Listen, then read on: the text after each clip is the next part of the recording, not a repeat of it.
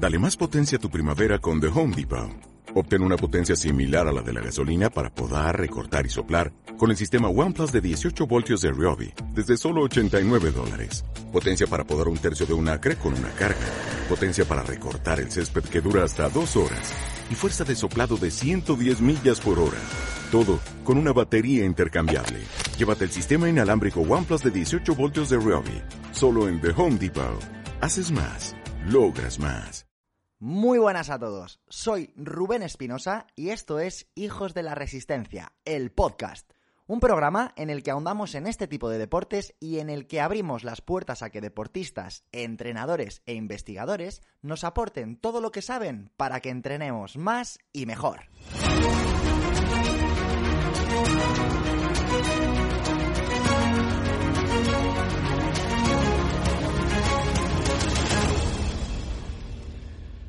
Los humanos incorporamos la carne en nuestra dieta hace 2,6 millones de años, muchísimo antes de disponer de armas sofisticadas como el arco, la flecha o la lanza.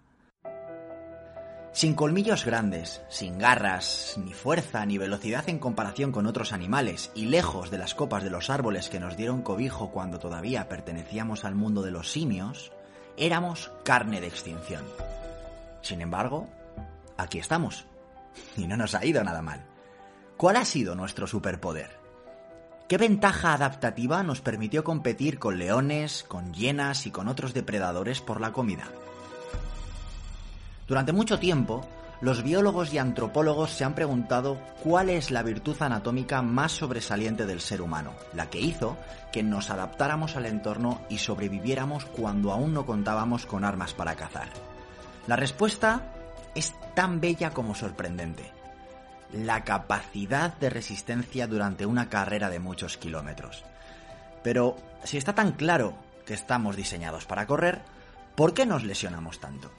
¿Por qué hay tantas diferencias entre cada una de nuestras formas de correr?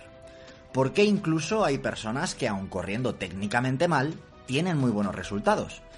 Para responder a estas preguntas y seguir indagando en nuestra forma de correr, es necesario acudir a un especialista que vaya mucho más allá de la prescripción de los clásicos ejercicios que todos conocemos. Es necesario un punto de vista mucho más profundo. Para encontrarlo, he acudido a una persona que ya ha estado en el programa y cuyos conocimientos sobre esta temática superan notablemente la media. Vamos a hablar de la habilidad de correr como nunca lo habíamos hecho con José Acosta.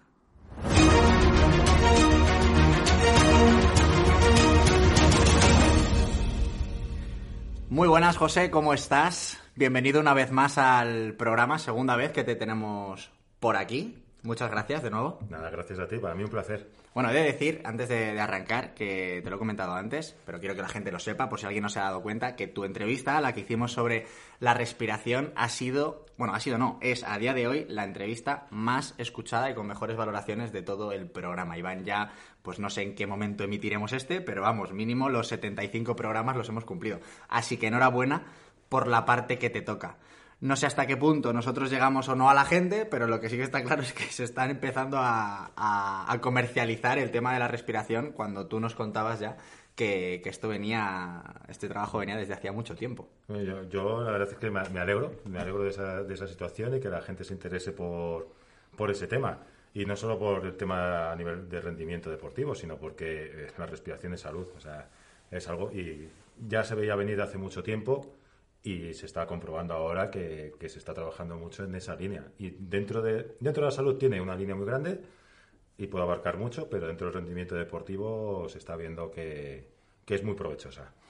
Hoy no vamos a hablar de la respiración, vamos a hablar de otra temática, de una temática que ya hemos tratado también en este programa, al que le hemos dedicado dos episodios y que si vamos a grabar un tercero es porque realmente creo que va a valer mucho la pena y que posiblemente nos tires por tierra muchas de las cosas que dábamos por sentadas o muchas de las cosas que dábamos por hecho. Em, quiero que la gente escuche este episodio con la mentalidad abierta, eh, receptivos a, a, cualquier análisis o a cualquier cuestión que nos pueda comentar José Y antes de, llamar, de, llamar la atención de esas mentes escépticas, ¿no? que las hay y me encanta que las haya, tenemos que ser críticos, me gustaría que nos contases cuáles son tus argumentos desde el punto de vista eh, de formación, por qué debemos, eh, o por qué yo si no te conozco de nada, tengo que confiar en que lo que, vamos, que, te saques aquí Tú, tú, me entiendes, ¿no? Un poquito luego y me digas o nos cuentes a la gente eh, qué, capacitaciones tienes para contarnos todo lo que nos vas a contar hoy. Bueno, si lo que hablamos es un poco a nivel de capacitación, de, estudios y de formación y eso, aparte de, la licenciatura en Ciencias de Actividad Física y Deporte, diversos, diversos másteres y cursos de entrenador superior, luego ya es la ambición que tiene cada uno de investigar o incluso de ponerse en manos de otros profesionales para aprender, aprender de ellos. Hace mucho tiempo yo aprendí una cosa en un, mira, en un, en un clínico en Seira Taormina, campeona del mundo de triatlón y de acuatlón, también la primera mujer, ya le he mencionado en algún otro sitio, la primera mujer que en unos Juegos Olímpicos participó, bueno, que ha participado en tres modalidades distintas en Juegos Olímpicos. Y fue que, ella, esto era de natación, no es de, carrera, el tema. Pero ahí aprendí, cuando yo empecé a rebatir las cosas, luego, cenando juntos, cómo ella me habló de, qué es lo que estaba pasando y por qué había pasado esa situación, y aprendí que realmente eh, tú cuando vas a escuchar a alguien, a un curso, a un clinic, a una conferencia, no tienes que ir predispuesto a escuchar lo que quieres oír, sino a ver qué me dice esta persona. Es decir, qué es lo que quiere transmitir esa persona, ¿no? Entonces, eso, eso por un lado. Entonces, por suerte, después de, la lesión que tuve en el 2013, pues me formé con Lee Sasby. Hubo, por parte de un conocido, Alex Ventura, hubo la posibilidad de, entrar en un equipo de trabajo que organizaba este señor, Lee Sasby. Si lo buscáis en Internet, eh, fue asesor de Daniel Lieberman en la Universidad de Harvard, cuando todo el boom del minimalismo y los estudios... Lieberman es el que ha escrito el famoso... ¿no? Eh, Lieberman es, es, catedrático de la Universidad de Harvard y fue el que escribió los artículos y las investigaciones en la, revista Nature. Y luego, a la vez de todo eso, salió McDougall, escribiendo Nacidos para Correr. Lieberman lo mencionamos para el que nos esté escuchando en los episodios en los que hablamos de si estamos diseñados o no para correr. por ahí van a ir ahora mis preguntas. Eh, Ese es el. Ahí fue realmente todo el boom de la técnica de carrera, todo el boom del minimalismo, toda la guerra del calzado y todo ese tipo de cosas.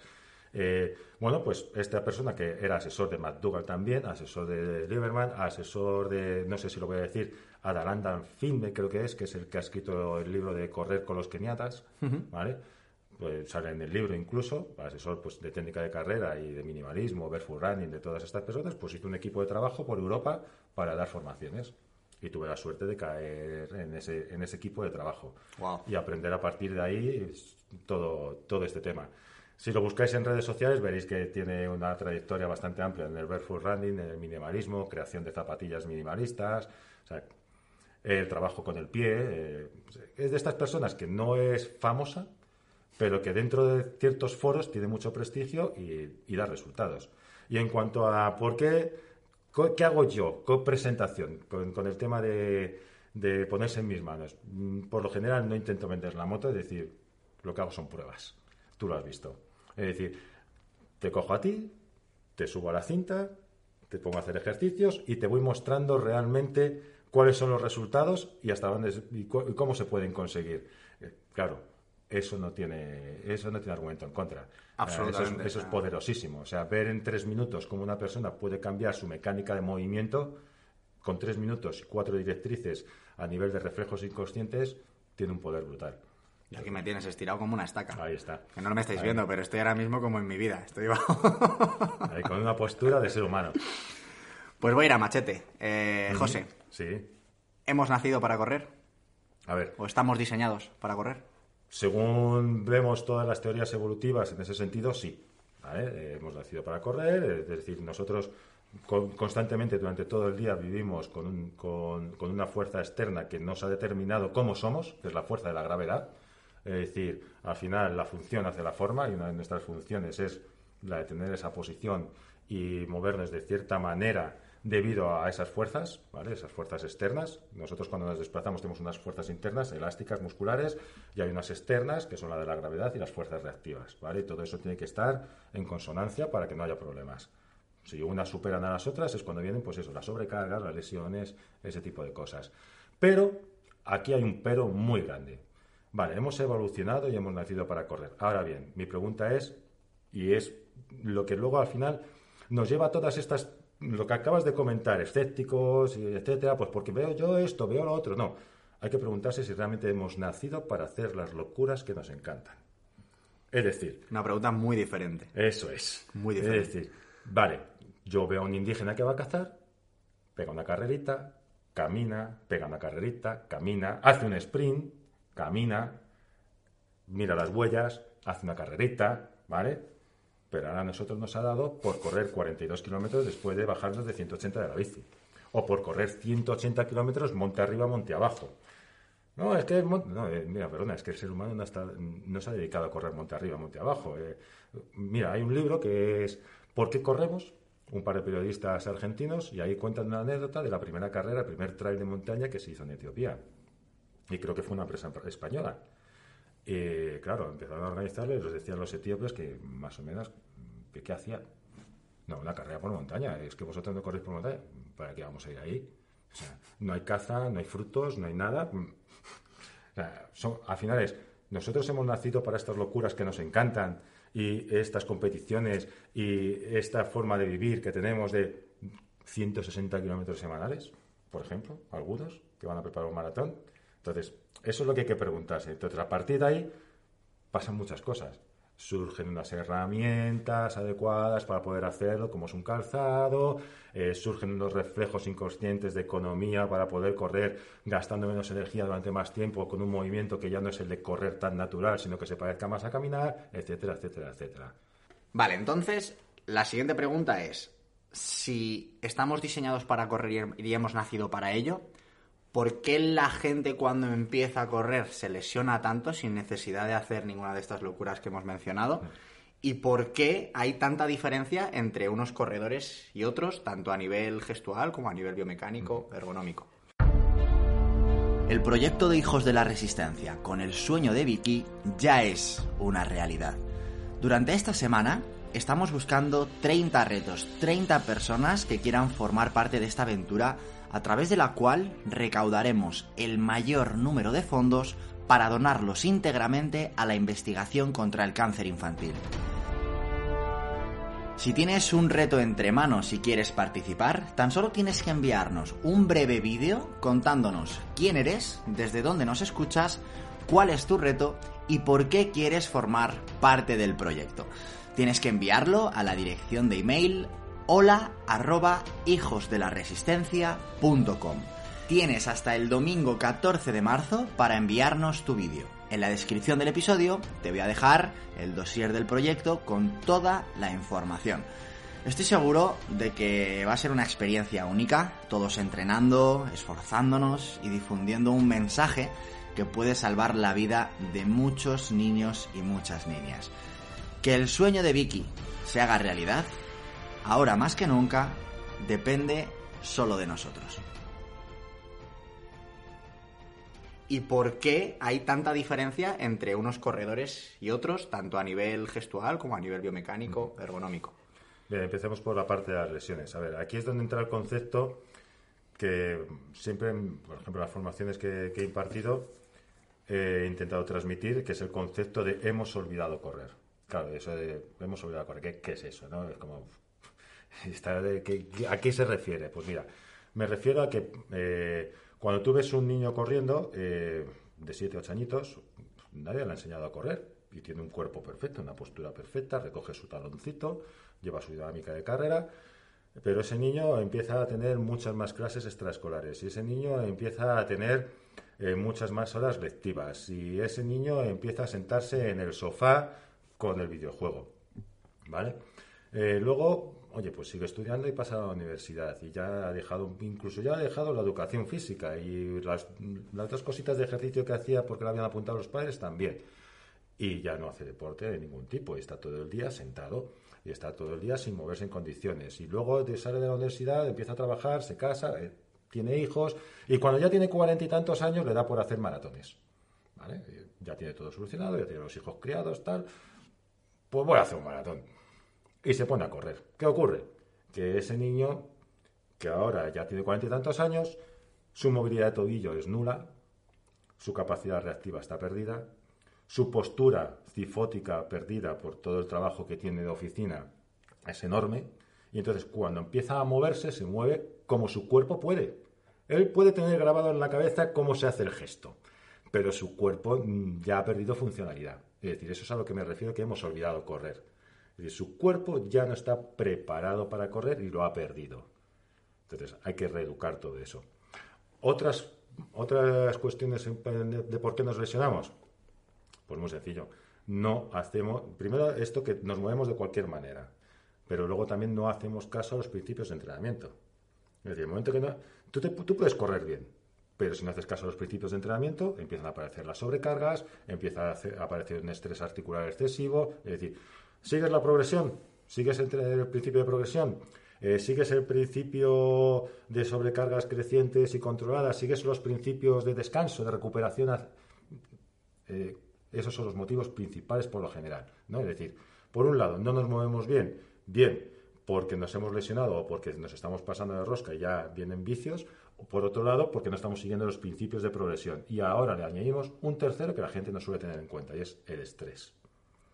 Y cuando le hablo de estrés, no solamente es que esté nervioso, no, es que toda tu vida, ¿vale? Está provocando una fatiga a nivel del sistema nervioso central, está provocando también a lo mejor una acidosis metabólica, eh, nos está provocando que no descansemos en condiciones, por lo tanto, eh, las fibras musculares se resienten, eh, las articulaciones se resienten, los procesos inflamatorios crecen y eso llega un momento en que sale en algún sitio. Y por lo general suele salir cuando tú llevas el cuerpo más allá. Y es cuando te dedicas, por ejemplo, a correr.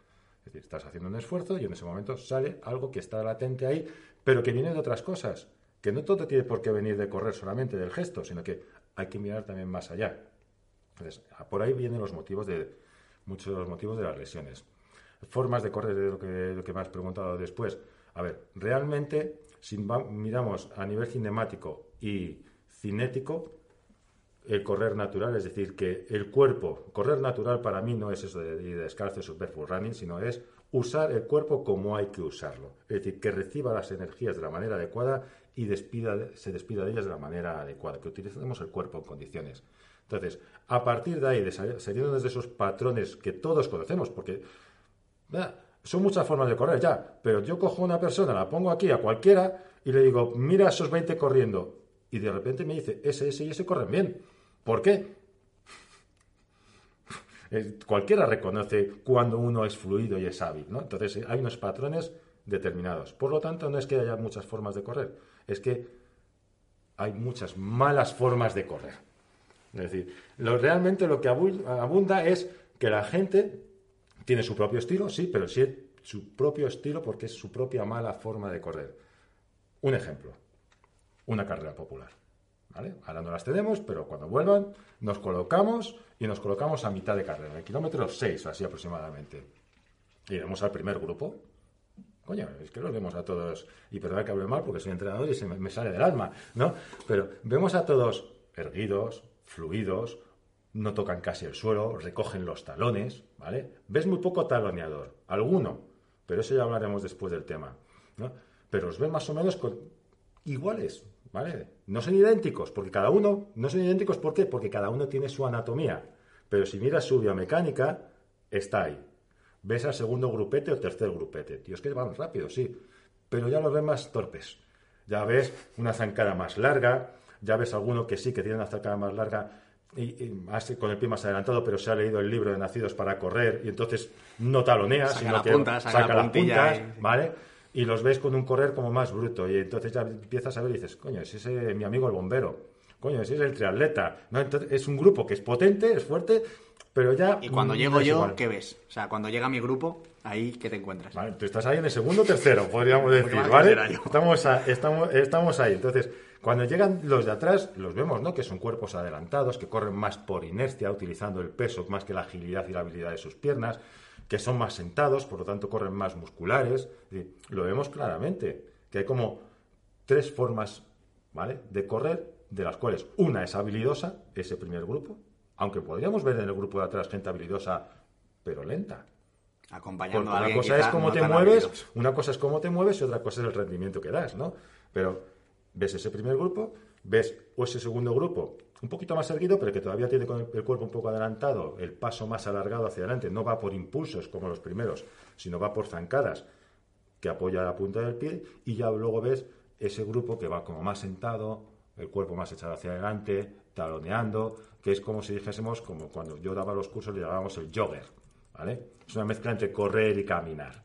Eso es, un poquito a, nivel de, lo que me has preguntado. Que muchas de las cosas me podría estar adelantando ahora y responderlas. Has comentado muchas cosas interesantes. La primera de ellas, hace unos minutos has dicho, joder, llevamos 16 minutos y vamos por la segunda pregunta, esto se nos va a ir de las manos.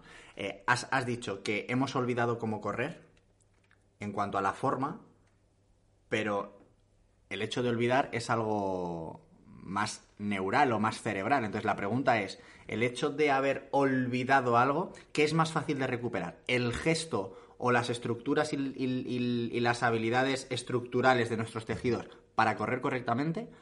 ¿O el, o el reconocer un gesto y ser capaz de aplicarlo eh, y automatizarlo? ¿Qué variable es más complicada, la mental o la física, a la hora de construir un corredor que ha perdido sus capacidades? A ver, eh, la mental. La mental, yo trabajo, trabajo sobre la mental de manera inconsciente. Es decir, tú has perdido una postura y yo te tengo que hacer sentir que realmente la has perdido. Eh, hay herramientas, como ponerte a dar saltitos en una cinta y entonces si te caes hacia adelante vas a reaccionar con un, con un reflejo de extensión y te vas a enderezar. Eh, trabajos posturales en los que ya empieces a sentir a nivel muscular, pero ya de forma consciente. ¿no? Es decir, yo busco, por ejemplo, el trabajo de intentar que el apoyo no sea de talón tan, tan brusco, eh, descalzándote llevándote unas velocidades. Entonces, trabajo sobre la parte mental, de sobre el inconsciente, para que me dé un resultado físico. A partir de ahí, ya tenemos que trabajar el hábito desde lo físico. ¿Vale? Pero porque ya lo mental, tú ya estás, eh, ya te has concienciado. Tú ahora mismo estás enderezado en la, en, la, en la, silla y estás manteniendo una buena postura porque antes te he podido demostrar que esa postura se te estaba yendo. Ya estás trabajando mentalmente a lo físico y ya tus músculos están activos. Dentro de un tiempo, ¿qué ocurrirá? Que eso se tiene que convertir en un hábito y ser inconsciente. Entonces, los reflejos inconscientes tenemos que trabajar sobre ellos. ¿Cuáles son los elementos que generan que de forma inconsciente perdamos esas capacidades técnicas o, estructurales o, da igual el motivo? Pero ¿cuáles son los, elementos y los, los, pues culpables de alguna manera de que, nuestra técnica se vaya? Eh, es lo que yo hablo de los saboteadores del corredor, ¿vale? Eh, tenemos diferentes, diferentes saboteadores. Vamos a unos saboteadores más próximos y que podemos entender. Por el tema de perder postura y habilidades funcionales. Eh, el protagonista, uno de los protagonistas es el enemigo del corredor, el diablo del corredor, como hemos dicho en algún momento, que es la silla. O sea, la silla no nos damos cuenta, pero nos está destrozando eh, funcionalmente. Malas posturas, posiciones cifóticas, que incluso cuando te pones de pie las mantienes y por lo tanto luego tienen que venir correcciones desde otras zonas, como a nivel lumbar, con unas lordosis un poco más excesivas, eh, una pelvis ya descolocada, eh, flexores de cadera eh, agarrotados porque te pasas el día en flexión y por lo tanto cuando quieres tener una extensión de cadera óptima para correr ya no va. tobillos con falta de movilidad porque tenemos los pies ahí encogidos, isquiotibiales que ya no tienen, que van perdiendo, que van perdiendo la funcionalidad entonces, ese es, uno de los saboteadores y nos está haciendo perder de manera inconsciente nuestras habilidades como ser humano, que al final se reflejan en, habilidades más complejas como es correr. Nuestra vida industrializada. Es decir, eh, para ser un deportista óptimo, también hay que tener, en cierta manera, una vida activa. Es decir, no solamente me sirve con las 45 minutos o los 50 minutos que me voy yo a entrenar, sino muévete, entonces, nuestra eh, la industrialización que tenemos de subir en ascensor, y dentro de los sitios en coche, etcétera, que esto en otros temas lo puedes ver y otras, para otras personas que, que hayas tenido los podcasts, pues te lo han podido sacar para no, no alargarnos, también están haciendo que perdamos funcionalidad y que perdamos mm, habilidad motriz. ¿vale? Otra cosa, el calzado. El calzado para el corredor es, es una aberración. Es decir, cuando tienes un calzado que lo que está haciendo es encoger eh, o retraer tus gemelos, tu tendón de Aquiles, porque su drop es demasiado elevado, es decir, que siempre vas sobre un taconcito, te está perjudicando para, tu, eh, para la capacidad elástica de, tus tejidos en, esa área de la pantorrilla. Cuando tienes un calzado que es estrecho todo el día y que te está deformando el dedo gordo, que es vital para correr, para la marcha, te lo está deformando y te lo está llevando hacia adentro, ya te está deformando después la pisada. Entonces, por eso siempre recomiendo que cuando tú vivas y cuando trabajes, que estés fuera de, que no necesites otro tipo de herramienta, lleves un calzado minimalista, con el pie lo más próximo al suelo, lo más amplio posible. Otra cosa es que seas electricista. Van a tener que llevar unas botas rígidas de goma. Eso es otro de los factores de industrialización de que, te he dicho antes. Hmm. Otros saboteadores que tenemos inconscientes, los reflejos. Los reflejos de seguridad. Estos están en la mente siempre. ¿vale? Entonces, cuando yo me pongo a correr y no soy hábil, no ser hábil significa no ser estable. ¿Qué una persona cómo responde ante la inestabilidad? Buscando mayor, mayor superficie de sustentación, mayor tiempo de apoyo para estabilizarse e incluso ser más pequeño. Me explico. Yo cuando me noto que me voy hacia adelante, ¿qué hago? Lanzo el pie hacia adelante. Ya acabo de, fastidiar el movimiento del gesto técnico, porque el gesto técnico no es lanzar el pie, es que el pie caiga, ¿vale? Para que yo pueda caer sobre él. Cuando ya lanzo el pie hacia adelante, cuando lanzo el pie hacia adelante, que yo me voy cayendo hacia adelante, mi cuerpo va hacia adelante acabo de hacer un trabajo de flexión de cadera, ya estoy corriendo sentado. Eso, eso genera una inercia, ¿vale? Que lo que mm, provoca en mi cuerpo es un mecanismo defensivo. Me encojo. Para que me puedan entender mejor. Yo me pongo de pie ahora mismo aquí sobre una baldosa, ¿de acuerdo? De 50 centímetros por 50 centímetros. Y estoy perfecto. No hay problema pero yo esta, esta baldosa y esta anchura la subo a 20 metros de altura. Hostia. La baldosa es la misma, el espacio de apoyo es el mismo. Pero da vértigo. Hay un reflejo, ¿vale? De seguridad y me encojo, ¿vale? Porque no me encuentro con seguridad estable. Pues esto pasa también en los corredores cuando tienen esas inercias, cuando, cuando tienen esas inestabilidades, no se encogen como cuando tú estás a 20 metros. Pero hay un poquito de, de flexión para dar seguridad. ¿De acuerdo? Son reflejos que, se van viendo y sobre todo con la fatiga. Lo vas viendo. Cuando, cuando alguien se va cansando, va siendo más inestable en un Ironman, en un maratón, lo ves como cada vez más agachado, más. Sí, más hundido. Más hundido. Hay otros reflejos, el de extensión, las bajadas. Los habilidosos en las bajadas tienen el cuerpo un poco tendido hacia adelante. Son súper rápidos de cadencia. Los no tan habilidosos se esconden, echan el cuerpo hacia atrás, lanzan el pie hacia adelante, frenan con el talón. ¿Por qué? Eso eh, retienen se aseguran y siguen. ¿Vale? Entonces, esos son los reflejos inconscientes con los que tienes que ir jugando en las situaciones. Yo sé que cuando llegue el final de un Ironman, por ejemplo, voy a tener personas cansadas, más inestables, que se me van a ir encogiendo. Bueno, pues voy a tener que trabajar hacia ese rumbo de lo que va a pasar ahí al final. Tenemos reflejos de economía también. Todo el mundo sabe que caminar gasta menos energía que correr. Entonces, cuando uno tiene en mente irse de aquí al otro lado de la montaña, la tendencia es buscar un gesto que gaste menos energía. No te estoy hablando de eficiencia de carrera, porque la eficiencia ya es lo que gastas a determinadas velocidades, etcétera. Pero busca gestos que son mm, de menos gasto. Entonces, cuanto más te parezcas a caminar, menos gastas. Y entonces sale a, sale a la luz eso. Entonces, en vez de utilizar unos mecanismos tan elásticos, tan reactivos, buscas unos mecanismos un poquito más musculares y más pendulares.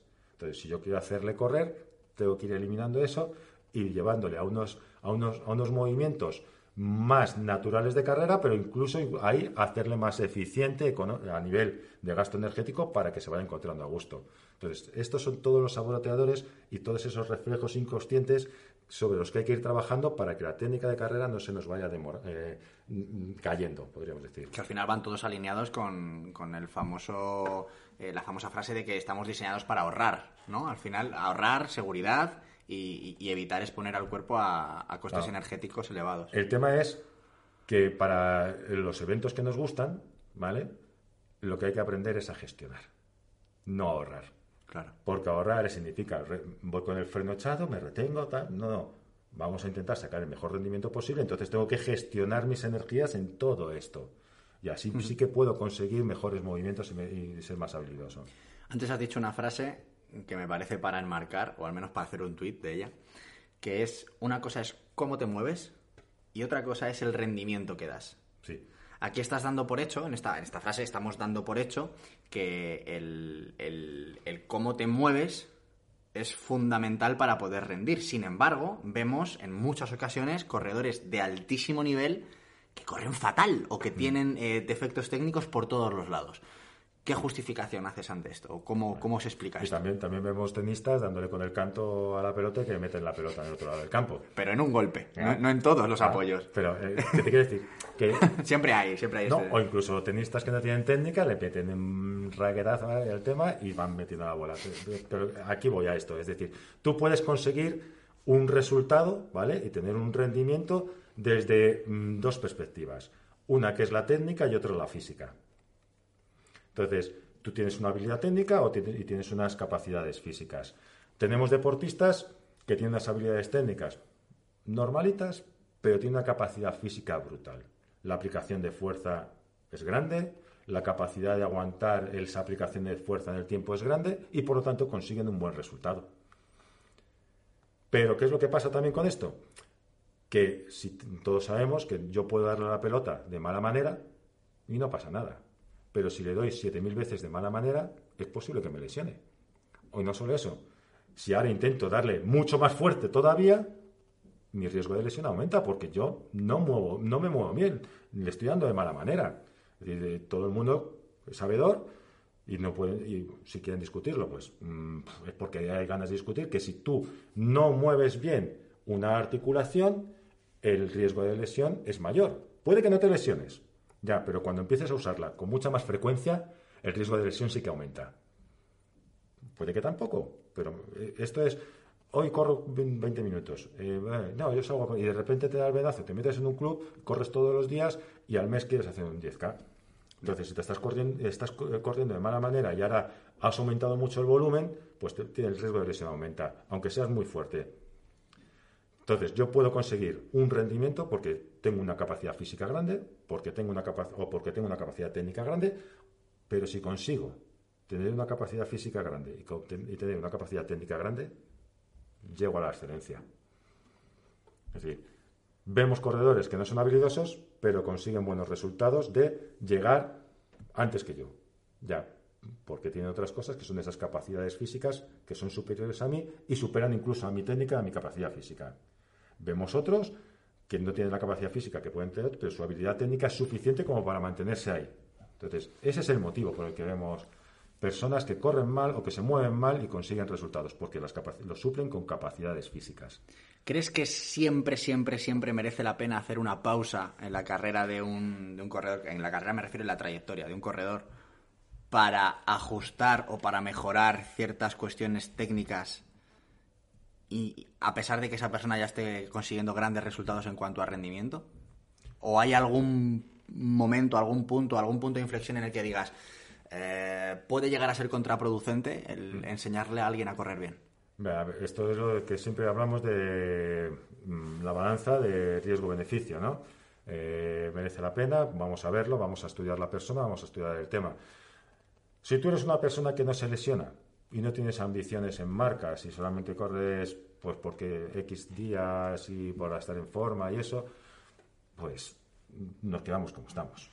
Si tú ya eres un ganador y hay ciertos detalles técnicos que se podrían mejorar, eh, no hay lesiones, pero sigues ganando, bueno, vamos a ver y quedarnos como estamos. Pero a lo mejor puedes decir, eh, espera, que por detrás hay tres corredores que vienen pisando muy fuerte y tú estás ganando, pero has tocado tu tope físico. Y tu técnica puede dar un saltito más. Vamos a valorar si lo hacemos o no, ¿vale? Porque cuando lleguen estos, de lo único que podemos tirar a lo mejor es de ese aspecto técnico, porque a nivel fisiológico, a lo mejor ya si acaso vamos a menos. Eso lo, vemos en muchos deportistas de deportes de habilidad. Mm. que de repente eh, su en su trayectoria deportiva ya están llegando a unas edades en las que el físico eh, está teniendo ya ya se está estabilizando, incluso ya no es el mismo, no hay, no hay manera de crecer, y todas las noticias son, ha empezado a hacer un trabajo de técnica de tal, o ha empezado a mejorar su, mm, su gesto tal, ¿vale? Pues no puede tener siempre el símil del tenis o lo que sea. Y los vamos viendo. Entonces, se valora y en muchas ocasiones se hace. En otras a lo mejor no. Es cuestión, riesgo, beneficio, vamos a valorarlo. Entonces, teniendo en cuenta que hay personas que corren, antes lo hemos comentado, ¿no? Que, que cuando hablamos de muchas formas de correr, hablamos de muchas malas formas de correr. Entonces, como por, por zanjar un poco esa, esa parte, ¿correr correctamente solo se puede hacer de una manera? De- a ver, eh, correr se puede hacer de, de muy diversas maneras, pero correr correctamente tiene unos, para mí, tiene unos patrones, ¿vale? Que esos patrones pasan por tener una postura correcta, ¿de acuerdo? ¿Qué Vale. implica correr bien? Implica tener una postura correcta y esa postura pasa porque tu ligamento, primer ligamento nucal, que es un signo de nuestra evolución, ¿vale? De como seres bípedos y erguidos, sobre todo, sobre todo erguidos y, y corredores. El ligamento nucal es importante para corredores, ya no solo para nosotros, para cualquier animal corredor, porque es el que fija la cabeza cuando tienes ese desplazamiento. Eh, en el libro de Daniel Lieberman sobre es un libro sobre evolución sobre evolución humana, desde sobre el cuerpo humano comenta no sé si es en este o en el libro de por qué corremos comenta cómo vio él eh, que por qué los cerdos no tenían capacidad para correr en condiciones y era por la ausencia de este ligamento es decir a ver, del trote cochinero viene por algo. Hostia, el medio de la cabeza para un lado y para otro. El trote cochinero, claro, el trote cochinero se reconoce cuando ves a un tío correr y va con la cabeza para un lado, para otro, tal. Claro, porque no está fijándose. O sea, No, no, no, no- va a fijar, no, no ha fijado el cráneo. Tú ves a un guepardo y fija su cabeza. Todo su cuerpo se mueve, pero fija su cabeza. Y ves al antílope que está huyendo y. fija su cabeza. Todo el cuerpo se mueve, pero su cabeza va fija, no van bailando. Aquí la única era la madre, la tenían esta Paula Radcliffe, que iba con la cabeza para todos los sitios, pero bueno, son casos excepcionales. ¿no? Entonces pasa por una postura que el ligamento nucal, centro de masas de caja torácica, centro de masas de la pelvis, estén en línea vertical, que es donde el ser humano en posición erguida es fuerte, su columna es fuerte, recibe las fuerzas en condiciones, eso se ve en gestos como la sentadilla, arrancadas, todo, todos buscamos en todos esos esfuerzos aunar todas las líneas y que vayan en una misma línea. Entonces, pasa por ahí y lo más próximo al punto de apoyo, para que sea una sucesión de, de impulsos, no de zancadas de pie por delante. Eso por un lado. Después, una cadencia óptima. Una cadencia óptima con unos tiempos de contacto determinados que pasan desde. Que pasa me adelanto algunas cosillas que habíamos comentado que a lo mejor. Pero bueno, vamos dándole. Que pasa por unos tiempos de contacto que suelen estar en torno a los 150 milisegundos, porque ahí eh, son los tiempos de contacto donde mis estructuras elásticas, donde mis tejidos elásticos son más eficientes. Es decir, pueden trabajar a nivel de reactividad con mayor eficiencia. Si me voy para un sentido, a ser demasiado rápido, me voy a demasiado movimiento por minuto, entonces mucho gasto metabólico.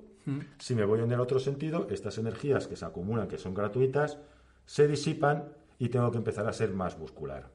Voy más pesado, ese, ese corredor que hemos visto anteriormente en ese segundo grupo o tercer grupo, que utiliza más que su habilidad y su agilidad, más su corpulencia y su fuerza, su fuerza muscular. Esto tiene que ir acompañado de una buena biomecánica del miembro inferior, que sobre todo pasa por recoger bien el talón. Recoge el talón, recoge, que no haya un movimiento pendular, que sea no es un movimiento circular, siempre hablamos de movimiento circular para entendernos, pero si viésemos la carrera a pie, vemos que el pie, pues como que forma una mm, gota de agua, algo parecido, una pequeña elipse, pero bueno, hablamos de un movimiento circular, ¿de acuerdo? Para entendernos. Porque todo esto nos va a llevar a un buen apoyo. O sea, no es empieza en la técnica de carrera óptima, no empieza por el apoyo, sino que empieza por arriba, porque todo eso trae como consecuencia un buen apoyo. Si no armamos desde arriba, no tenemos. Y cuando vemos esos otros corredores, ¿qué vemos? Que no empiezan bien desde arriba. Cuerpos echados hacia adelante, sentados. Has hablado de la posición correcta. ¿Cuál es? esa posición correcta para, para, que la gente entienda cuando decimos hablamos desde arriba, que a mí me has tenido ahí antes haciéndome la prueba y casi, vamos, te ha faltado abrirme las costillas. Explícale a la esa, gente. Esa es la, que acabo de explicar, es decir, que veamos esa línea recta desde el ligamento nucal, es la posición de estar erguido como una persona, como un ser humano. Convertirte en humano antes de correr. Eso es, no echarte hacia adelante, es decir, que se note que que tu línea corporal, pues lo que vemos siempre mira, yo siempre cuando tengo gente encima de la cinta haciendo un proceso de coaching, cuando vienen mujeres es muy fácil, ¿vale? Ahí digo las mujeres para, ver, para el ejemplo, es muy fácil que lo entiendan cuando les digo, ¿haces pilates? me dicen, sí. Ponte pilatera. Y se pone pilatera. Y se estira para Y se estira y se coloca. Porque eso es. Así es, ya está. No tiene mucho más. Has dicho que el último, lo último en lo que debemos de fijarnos cuando reeducamos en alguien, a alguien en la carrera es en el cómo apoya, ¿no? Vamos a llegar ahí, vamos a hablar de ello. Talonamiento, no talonamiento, antepié, debe apoyarse el talón.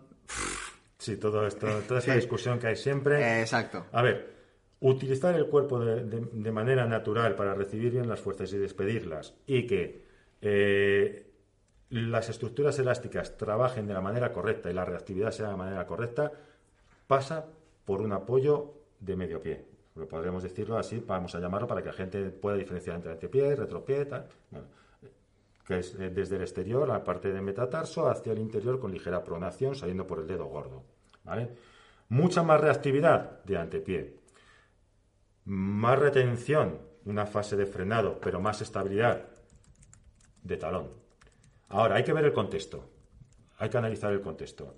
Yo, si tengo un corredor de 10K que quiero que sea ágil, habilidoso, tal, voy a buscarle a ese tipo de correr mucho más ágil, que va a utilizar eh, lo que vamos a llamar, así de una manera más vulgar, medio pie, ¿vale? O incluso antepié. Que se está bien, hay estudios en algunos sitios que hablan de mayor eficiencia, pero también mayor eficiencia no significa mayor economía, porque mayor economía la buscamos en el talón porque es más parecido a caminar. Entonces, si yo tengo un corredor de medio Ironman o de Ironman o de largas distancias, yo sé que sí o sí va a tener que talonear. Y sí o sí, entonces le voy a tener que poner una amortiguación para que no sufra tanto y va a talonear porque voy a necesitar gestionar las energías de manera más económica. Entonces, por mucho que yo quiera educarle, o, le voy, porque yo le voy a educar a correr lo mejor posible, pero también voy a hacer trabajos que le defiendan lo mejor posible de esa situación que se nos va a dar. Por eso el tema es, ¿hemos nacido para esas locuras? Pero como las hacemos, vamos a buscar las herramientas adecuadas para sacarlas adelante lo mejor posible.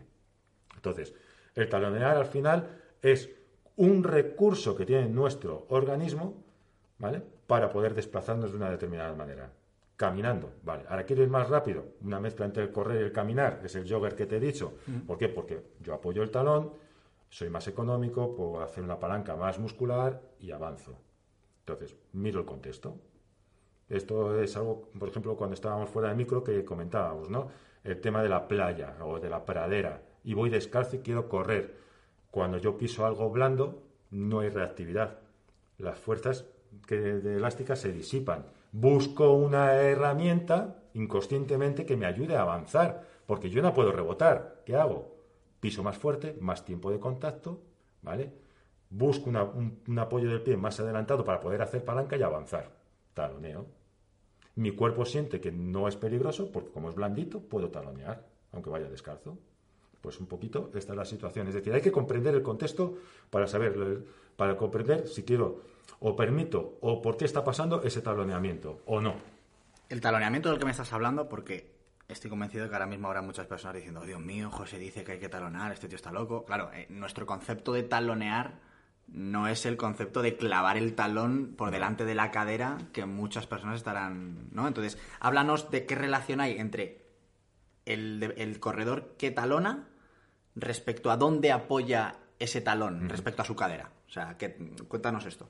ese taloneador, Punto de apoyo del Ese taloneador que tú dices que clava ese talón, es, al final es ese tercer grupo que hemos visto que se mueve como puede, que lanza su cuerpo hacia adelante. Al lanzar su cuerpo hacia adelante, ¿qué necesita? Algo que le frene.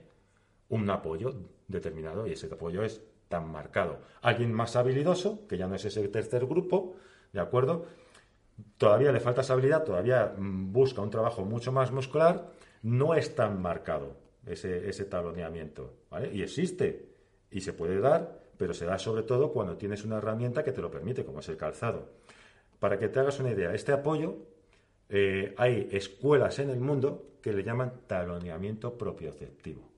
Me vacilas. No te vacilo. Taloneamiento Además, yo he estudiado con ellos y... ¿En serio? Ese es.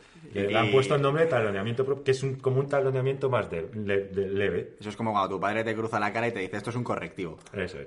¿vale? Entonces, Vaya es, tela. es- es más leve, pero los reflejos que hemos dicho antes de economía y los reflejos que hemos dicho antes de seguridad son los que nos sacan al final como resultado una solución que es la de mayor tiempo de contacto, apoyarme de una determinada manera que me da más estabilidad, que es ese ligero taloneamiento, y poder salir adelante. ¿vale?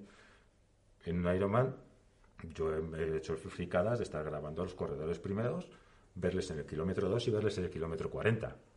Y lo notas. Entonces, ¿qué ocurre? Que notas que son más débiles, son más musculares, necesitan un apoyo más adelante. En el momento que hay un apoyo más adelantado, el talón cae al suelo. No hay, no hay tía, no, no vas a poder apoyar. Si el talón, el pie va más adelantado y pisa más por delante, no pisa tan debajo de ti, va a haber un ligero contacto del talón. Si no quieres, va a haber un ligero excesivo del antepié. Claro. Entonces, ese punto de apoyo va, va a marcarnos mucho dónde, si es más adelante o más debajo de ti, dónde apoyo, en qué parte de apoyo del pie. Pero todo esto, ¿vale? Va a depender de que tú lleves la postura correcta, la biomecánica correcta y de la cadencia que estés llevando. Son muchas cosas. Si tuvieras Mm. que decirle, si yo te preguntase, ¿qué es lo más importante a la hora de desplazarnos? Si tuvieses que quedarte con una de todas estas... La postura. La postura, te digo porque mira, eh, el desplazamiento humano tiene tres formas. Caminar, correr y sprintar. ¿Vale? Nosotros cambiamos de una a otra gracias a nuestro sistema propioceptivo y al juego de nuestro pie. La gente lo cambia por una, lo que es una estrategia de cadera, lanzando el cuerpo hacia adelante, y no es así. Es el juego del tobillo, que es lo que ha perdido mucha gente, y una de las primeras cosas que hay que trabajar, igual que los animales, es decir, desde ahí abajo es donde empiezan a manipular su movimiento, su marcha. Entonces, desde ahí. Pero todo esto viene desde la postura. Si hay algo que, que coincide en las tres formas, ¿vale? Porque no coinciden ni siquiera en el movimiento del miembro inferior, porque si tú te fijas en el movimiento del sprinter, es mucho más de antepié, con el talón mucho más elevado, es decir, los puntos de presión son distintos, y además va como uno o dos frames, es decir, uno o dos fotogramas por delante todo el movimiento respecto a la carrera a pie. ¿De acuerdo? Incluso los brazos se mueven de manera distinta.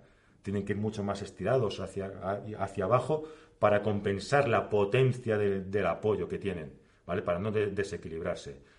Pero la postura en los tres es igual, erguida. Si hay algo que coincide en las tres formas de desplazamiento del ser humano, es la postura. Y por ahí es por donde empieza el tema. Luego hay que armar esa biomecánica, hay que trabajar en las cadencias y en la relajación del movimiento. Es curioso porque, pues, o sea, podría- podríamos tirar de lógica y llegar a la conclusión contraria. Es decir, si es lo que se mantiene constante en las tres, pues es lo que no voy a trabajar, ¿no? Si es- no, no tiene ninguna forma de moverse específica respecto a si ca- camino, corro o, sprinto, ¿para Ya, qué me voy a centrar en eso? Pues porque la gente lo ha perdido. Porque la gente va por la calle chepada. Porque la gente está encogida. Porque la gente ha perdido la habilidad de colocarse erguidos y de sacar su movimiento desde el pie. No sabe ni, su- ni mover el dedo gordo del pie la gente. Entonces, ¿por qué empiezas desde la postura? Porque tienes que armarle de nuevo a todos. Tú si ya coges un corredor que lleva toda la vida, desde niño, y es un corredor de élite, no hace falta armarle eso. Cuando llega un corredor élite o gente con buena postura, lo acabas de ver hace unos minutos, ¿vale? No conmigo. no contigo. ¿Dónde buscas ya lo demás? A ver cómo va esa cadencia, a ver cómo va esa mecánica y no solo eso, cómo está cayendo ese pie. Ya vas a otras cosas, pero lo primero, no ha habido que armar postura, ¿por qué? Porque la postura estaba bien. Ahora, si la postura está mal, todo lo demás va a salir mal. Y la gente lo ha perdido. O sea, que realmente cuando decimos, jo, es que los velocistas van súper estirados, así deberíamos ir todos. Y sí, somos seres humanos, hay que mirar al horizonte. claro. Es salud, hay que respirar. Qué sarcasmo tiene. Claro, me, me encanta. Es, me encanta. eh, eh, es así. Además, hay, eh, el sprinter es la máxima expresión de las cualidades de un corredor. Y las cinturas, como son las de los sprinters? Estrechas, potentes, porque tienen que estabilizar mucho la pelvis, porque si no se destrozan. Los glúteos, como son? Potentes. ¿Por qué? Porque tienen que estabilizar esas caderas y mantenerlas firmes cuando ¡pum! ¿Vale? Para que esa rodilla no se vaya hacia adentro. Y luego, súper elásticos a nivel de reactividad. Brutal. ¿Vale? Entonces, son la máxima expresión. A partir de ahí, a la carrera se traduce en, otra- en otro tipo de gesto, pero minimizando un poquito esa, esa expresión. Voy a abrir un melón y quiero que lo resuelvas rápido. Yo lo abro y tú lo cierras. Me estás, diciendo "Ah, que te enrollas ahí. Me entra la prisa porque te quiero, quiero, Sí. quiero comentar varias cosas más y me quedo sin tiempo. Sí, sí, no. Pero es un melón importante este. 180 pasos por minuto. La famosa cifra. no, mito o realidad.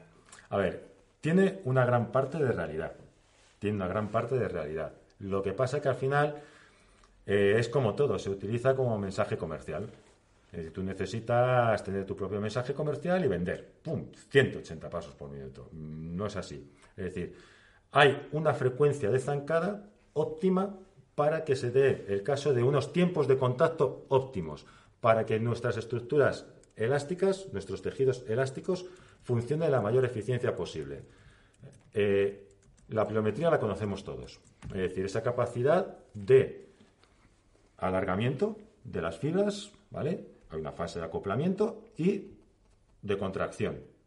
Pues para que ese, ese estiramiento, la fase de acoplamiento y la contracción se manifieste su máxima expresión, tiene un tiempo de acción, que está en torno a los 150 milisegundos. Un poco más arriba, un poco más abajo. 150 milisegundos en un corredor, según todos los estudios de Daniel Lieberman, corresponde a 180 pasos por minuto.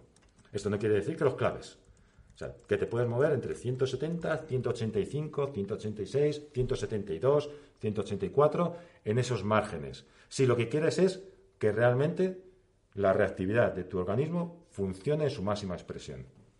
Una persona que sea capaz de aplicar más fuerza en 300 milisegundos que en 150, Ujú.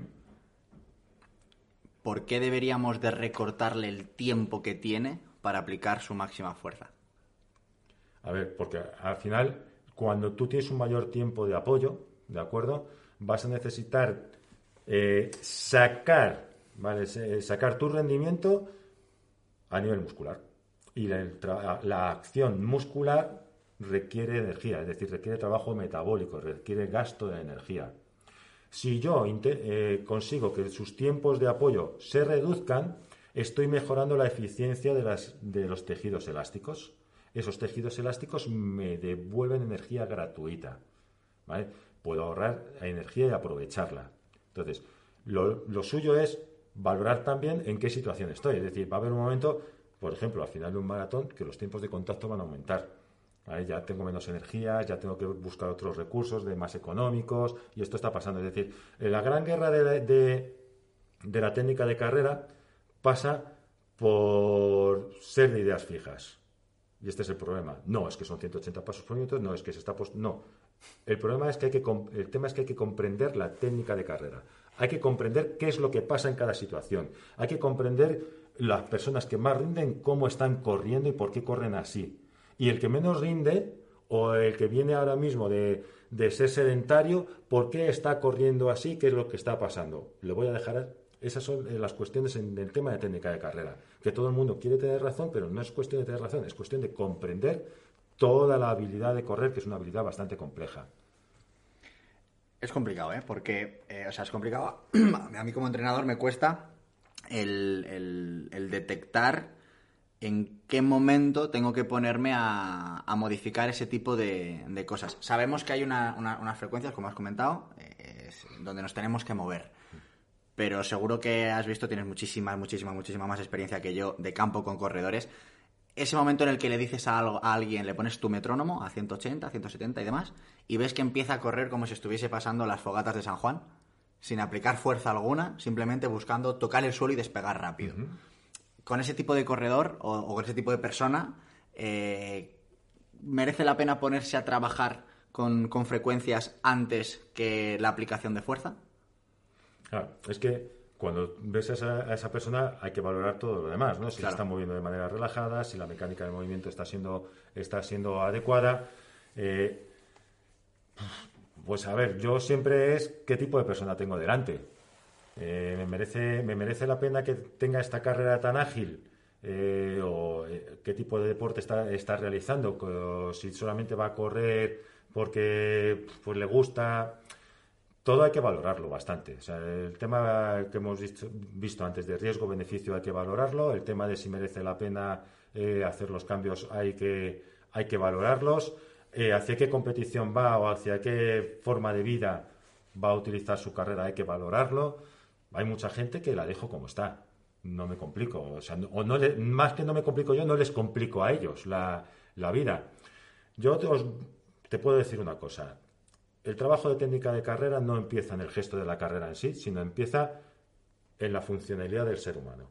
Empieza en que tenga buena postura. Empieza en que tenga una, y esto es algo a resumen para que quede a la gente, como incluso si me preguntas al final, ¿qué le diría? Les diría esto. Empieza en que tenga una buena movilidad de cadera, empieza en que sus isquios vuelvan a funcionar como flexores de rodilla en condiciones, que tenga una buena reactividad en su miembro inferior a nivel de las pantorrillas, tanto a nivel de su fascia que esté preparada, plantar que esté preparada, tendón de Aquiles, sóleos, que tenga unos buenos pies y una buena movilidad de tobillo. Por ahí empieza la técnica de carrera.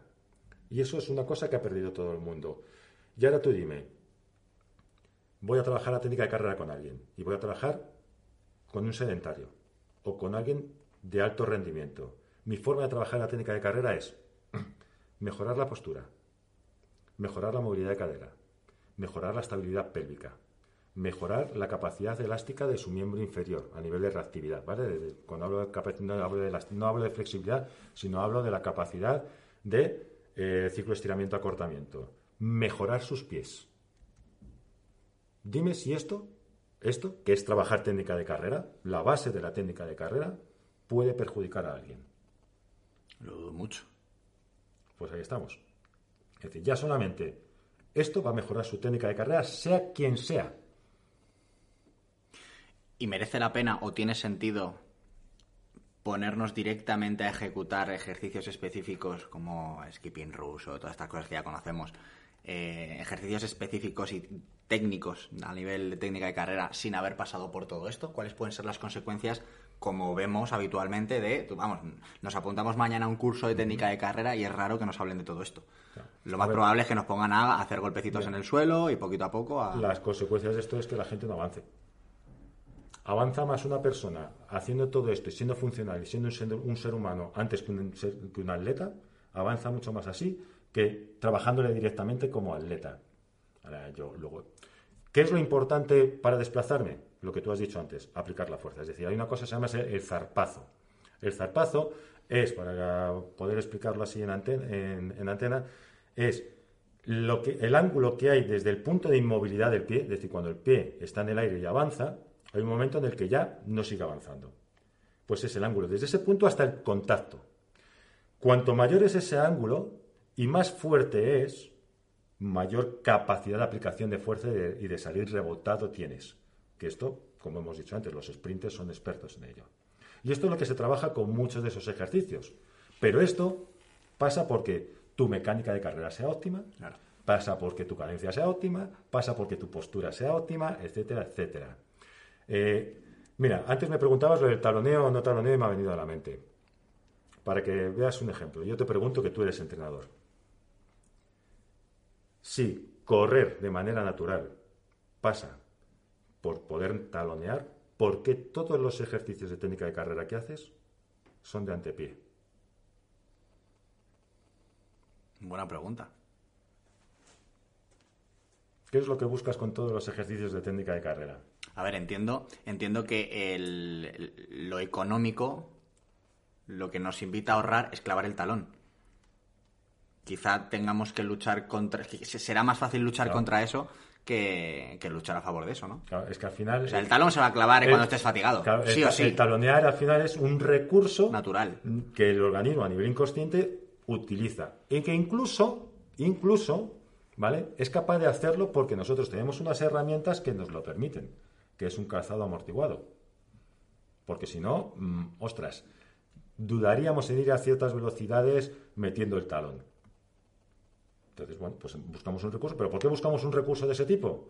Aparte, luego ya el reflejo inconsciente de economía. Coño, pues porque nos hemos inventado una serie de actividades que son una locura para nosotros que nos molan. Totalmente, totalmente. Eh, voy a rescatar un segundito eh, el tema de los de las cadencias, de los pasos por minuto. Eh, tú, por ejemplo, ¿cuál es tu cadencia idónea, por ejemplo? Eh, con a ver, con populares. eh, No, para ti. Para mí. José Acosta. Ah, la que yo hago, yo soy muy malo. Vale, soy eh, 168 cuando voy. vale. Ah, Si corro ya en serie, sí me meto en 170 y algo, así. Pero soy un tío pesado, vengo de otros deportes y al final me estoy moviendo en 100. ¿Lo he mejorado? Sí. Cuando hago series va a 178, cerca de 176 o incluso algunas veces 100. Vale, también. Pues sí. Pero yo soy un tío de 168, que me sale así. independientemente Y de... te digo por qué me sale así, perdona que te interrumpa. Al final el organismo de manera inconsciente busca aquello donde tú eres más eficiente. Tú eres un tío fuerte. Mm, Entonces, claro, más fuerte, más pesado, más tiempo de contacto. claro, Menos, menos frecuencia. eso Así es. es. Eh, partiendo de esa base, la pregunta que te iba a hacer, que para, para mí si es mayor o superior me da igual, o sea, partiendo de, de un- de una cadencia estandarizada, ¿debemos de intentar modificarla en función a si estamos haciendo un triatlón de corta, de media, de larga, o, o incluso de en qué momento de la carrera estoy? Esto de que se dice que te bajas de la Sí. bici, que la frecuencia va a ser mayor porque vengo de pedalear. Sí, hay que, hay ¿Qué que- opinión te mereces? Hay que modificarla y no solo eso, es que se modifica sola. O sea, tú ves eh, a un atleta de distancia sprint olímpica correr y cuando pasa a media distancia apoya de otra manera y corre de otra manera. Porque es distinto.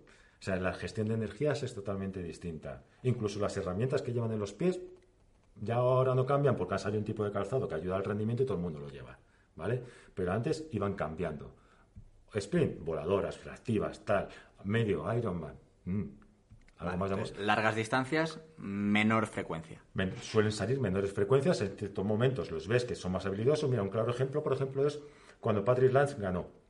Lo veías en algunos momentos, te fijas y lo ves con un apoyo más de taloneo, porque está más relajado, pero en algunos momentos que le entraba la locura, y lo veías flotar. Eh, una persona que iba con una cadencia de 176, 178 en Ironman, habla- siempre hablo de Ironman, aparte porque nosotros somos triatletas, porque es como eh, la máxima expresión de correr en fatiga, ¿vale? Eh, Craig Alexander. Craig Alexander, 178, 176, su frecuencia en los últimos kilómetros. Están muy arriba. Eh, 40 kilómetros, en el Muy kilómetro arriba. 40, incluso con tirones en los isquios, iba ahí. O sea, es que es el ejemplo que pongo yo en mis cursos con el metrónomo. Y le ves con ese taloneamiento propioceptivo. Hay un poquito de apoyo ahí, ¿vale? Es así, es así. Y lo ves, y lo observas qué, es lo que está pasando. Tengo un vídeo de, de Van Lierde en el Ironman de Barcelona que grabé yo personalmente, que pasa lo mismo. Mantienen esas frecuencias, pero ya los pasos son un poquito más largos, son más musculares, taloneamiento más suavecito. Ves esas modificaciones que es que se van haciendo con los reflejos inconscientes, incluso. Tengo ya chavales de cierto nivel ayudándoles en técnica de carrera, como son los del Team Clavería, y lo notas, ¿no? Lo notas eh, cuando están haciendo, por ejemplo, 8-800. El problema viene a partir del quinto, que ves cómo emplean em- pasos más amplios para hacer fuerza, eh, para poder apretar más fuerte el suelo y seguir el ritmo. Claro, se están destrozando la espalda, porque un paso mucho más largo hacia adelante implica soltar la pelvis, implica un movimiento pélvico. Entonces, ¿qué hay que hacer ahí? No, aumenta la cadencia. Aumenta la cadencia. No intentes hacer más fuerza porque te vas a destrozar. Dentro de tres meses puede haber un problema. Aumenta la cadencia. ¿Va a subir el pulso? Sí, pero tienes capacidad. O sea, es que un chaval con 78, 80 mililitros de consumo de oxígeno relativo, eh, que tiene capacidad. O sea, puedes aumentar la cadencia. Porque aumentar la cadencia aumenta el pulso, aumenta, aumenta un poquito el metabolismo. Vamos a hablar de algo mm, de lo que realmente llevamos hablando de forma eh, pues de forma subjetiva o de forma subliminal, mejor dicho, eh, durante toda la charla, eh, que es de ese componente que es más fisiológico que físico, pero que si, si, si lo tenemos en cuenta afecta tanto, tanto a lo físico. La economía, la economía de carrera. ¿cuál, es, ¿Cuál de todos los recursos que podemos utilizar para mejorar la economía de carrera, desde la higiene postural, ese, esa activación del isquio para hacer el recobro del talón, el entrenamiento de fuerza, ¿con cuál, si tuvieses que usar la ley de Pareto, coger el 20% que me dé el 80% de los resultados, ¿con qué te quedarías? Sobre cuál de estas variables crees que afecta más a la, a la economía de carrera de, de un corredor. Me dices de, de, las variables que hemos hablado de postura, de las que hemos comentado. ritmo... Y te meto también en entrenamiento de fuerza, por uh -huh. complicarte un poco la pregunta. Uh -huh. A ver, el entrenamiento de fuerza es importantísimo y eso no, no cabe duda, ¿vale? Eso es indiscutible. A ver, es que la, la economía de carrera depende de, de, de la técnica, eh, luego tiene variables como la, como la fuerza y luego tiene otras variables como consumo de oxígeno y, bueno, más o menos podríamos decir que esas son de las tres más de las tres sí, más, voy a, más Te voy a reformular la pregunta, no para ti, sino para el oyente, para que mm. lo entienda mejor. Imaginémonos, por un lado, sujeto número uno, el ser humano más fuerte de la historia. Fuerza RFD, fuerza rápida, no os imaginéis a un strongman. El segundo, el ser humano con el mayor consumo de oxígeno de la historia. Y el tercero, el ser humano más estirado de la historia. ¿Cuál va a ser más económico? Eh, el más estirado de la historia dices, que postura eh, eh, Exacto, mejor, mejor postura, que era una de las variables que has incidido mucho sobre ella. El primero me has dicho la fuerza y el segundo. Uno muy, muy, muy fuerte, otro con un consumo de oxígeno de la hostia y otro que esté súper La fuerza. El más fuerte va a ser el más económico. La. O sea, podría considerar que la fuerza. A ver, no nos metemos ya en variables de respiración y de Nada, cambio de esas gas, tres variables. Estas tres variables. Sí. La fuerza te va a poder permitir tener, ¿vale? Te va a poder permitir tener una, una buena postura. ¿vale? Eso está clarísimo. Y entrenar mucho para conseguir un buen consumo y estar- y oxígeno. estar manteniendo, no, no, y estar manteniéndola constantemente. Y el consumo de oxígeno se ha visto que es importante, pero que no es el más importante dentro de las variables de, economía de carrera. Entonces, tener fuerza es que correr, para estar en- hay, que, hay que estar en forma para, poder, para correr. Y estar en forma pasa por tener movilidad y tener la fuerza adecuada para poder desarrollar la habilidad de correr. Mira, eh, un ejemplo rápido, perdón que me alargo, es el niño, para ponerse de pie, necesita madurar. Dentro de esa madurez hay una madurez neuromuscular. Aparte ya no solamente de la- del sistema propioceptivo, es la fuerza. El ir poniéndose de pie contra la gravedad. Para caminar, la fuerza y la habilidad neuromuscular. Y para correr, que es una habilidad mayor, una habilidad neuromuscular de coordinaciones, y la fuerza para tener esa capacidad de correr. Es decir, que previo a la habilidad de correr, vienen las habilidades y las capacidades físicas de estar en forma para poder correr. Y una de ellas es la fuerza. Porque si tú no, no puedes, no puedes mantener esa postura, no puedes mantener ese movimiento y menos mantenerlo en el tiempo. Pues me parece una forma maravillosa de cerrar la charla. Ponte fuerte. No, sería, Bueno, sería un gran consejo. Sí, sí, no, es que hay, hay que estar fuerte. O sea, hay que estar fuerte para tener esa reactividad, mantener es- es- es- esa aplicación de fuerza en el suelo, mantener esa postura. Hay que estar fuerte. Luego ya es la resistencia, al final es la capacidad que tú tienes durante el tiempo de mantener esa fuerza. Eso es muy de vadillo, ¿eh? Pues, pues sí, pues mira, es que bueno, yo ya en el 2000 poco estaba estudiando en el Comité Olímpico Español con, con Vadillo. O sea, el encoder ya lo conocía en aquella época. De hecho, dice que la resistencia no existe. Por ejemplo. Básicamente. José, muchísimas gracias. Nada, tío, de verdad, eres pura sabiduría. Es un placer venir aquí a tu casa y, y que nos hinches de valor, de verdad. Sí, siento que a lo mejor me vaya por los cerros de de vez en cuando y me No te enrolle. preocupes. Eh, Ha- Hacemos buen tándem. Ya estoy yo aquí para cortarte y para llevarte por el- pues, por el buen camino. Pero muchísimas gracias por, por invitarme de nuevo a- al programa y que puedan escucharme y poder compartir con todos vosotros. Cuando quieras repetimos. Perfecto, yo encantado. Hecho. Bueno, pues hasta aquí el episodio de hoy. Espero que te haya gustado, que te haya aportado algo nuevo. Pero no me quiero ir sin antes recordarte algo que para el programa es muy importante. Y es eh, que desde el día 1, en el que subimos el primer episodio, que hace ya pues, casi un año y medio, todo el crecimiento que hemos tenido y cada una de las personas a las que hemos conseguido llegar ha sido única y exclusivamente gracias a ti. Gracias a cada comentario que nos has escrito y que nos ha ayudado a mejorar. Gracias a cada propuesta, gracias a cada interacción, gracias a cada vez que has ido a tu red social favorita y has compartido que estabas escuchando un episodio del programa. Gracias a cada reseña que has escrito en plataformas como Google o Apple Podcast y que automáticamente nos posicionan y nos permiten llegar a más personas y poder ayudar así a más deportistas.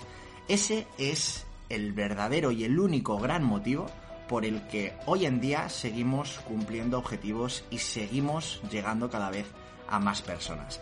Así que me encantaría pedirte que nunca jamás dejases de hacerlo. Esa es la única manera que a nosotros realmente nos sirve para poder seguir creciendo. Dicho esto, y ahora sí que sí, me despido y sin más, te deseo que tengas una feliz semana repleta de salud, kilómetros y aprendizajes. Un fuerte abrazo, hijos de la resistencia.